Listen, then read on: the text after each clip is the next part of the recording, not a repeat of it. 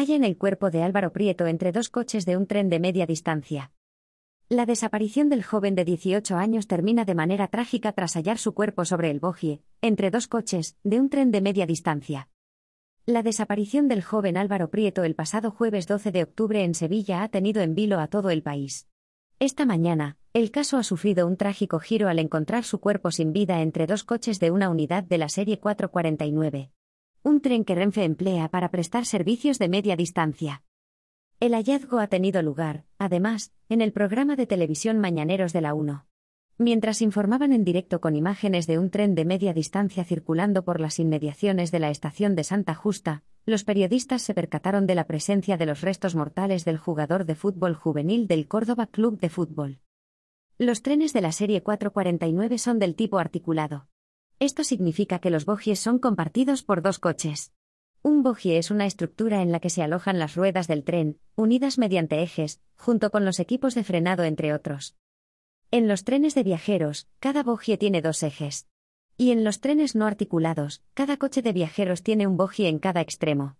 Sin embargo, en los articulados cada bogie sostiene a dos coches contiguos. Por lo tanto, estas estructuras se encuentran ubicadas entre coche y coche, resultando prácticamente imposible caer sobre ellas desde el interior de los trenes ya que los pasillos de intercomunicación están bien aislados del exterior. En el caso de los trenes de la serie 449, además, todos sus bogies articulados están equipados con los motores del tren. En un primer momento se sospechaba que Álvaro Prieto pudiera haberse subido al espacio que hay entre los dos coches, sobre el bogie, en una estación. Y haber sufrido un accidente fatal cuando el tren se pusiera en marcha. El tren llevaba más de un mes parado en una vía de apartado.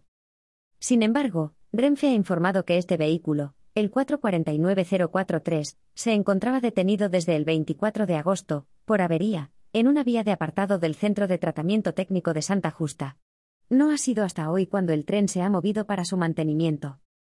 Por lo tanto, se descarta la hipótesis de que intentara colarse en el tren en la estación de Santa Justa para regresar a Córdoba sin billete.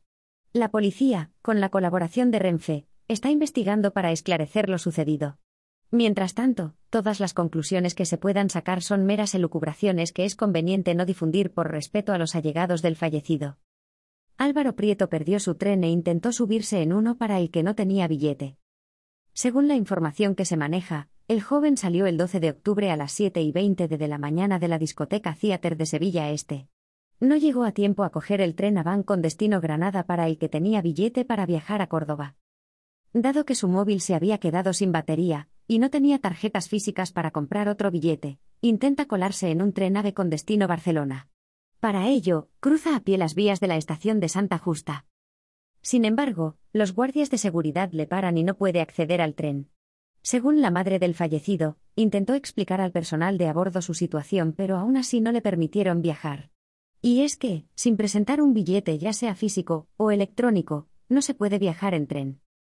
Tras el intento frustrado de viajar, Álvaro sale de la estación, echado por el personal o por iniciativa propia, según cada fuente. Personal que trabaja en la estación indica que intentó volver a colarse en otras dos ocasiones por distintos lugares. Sobre si se le ofreció ayuda o no hay distintas versiones. Según algunos medios, los trabajadores le ofrecieron usar sus móviles para contactar con la familia, pero el joven se negó. La última vez que se le vio fue a las diez y media, cuando una viandante aseguró ver al joven caminando solo por la avenida de Kansas City, en dirección a las huertas. Desde estas líneas transmitimos nuestro más sentido pésame a los familiares y amigos de Álvaro Prieto. Dep,